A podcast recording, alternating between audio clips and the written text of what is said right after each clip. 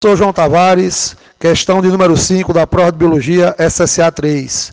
Essa questão, para o FERA, foi a que apresentou o maior grau de dificuldade, porque seria necessário um conhecimento prévio né, e específico em relação aos tipos de mutação. E nesse caso foi abordada uma mutação gênica, onde ele falava de uma troca de base na molécula do DNA responsável pela codificação da hemoglobina que por sua vez, quando ocorre essa alteração, leva à ocorrência da chamada anemia falciforme.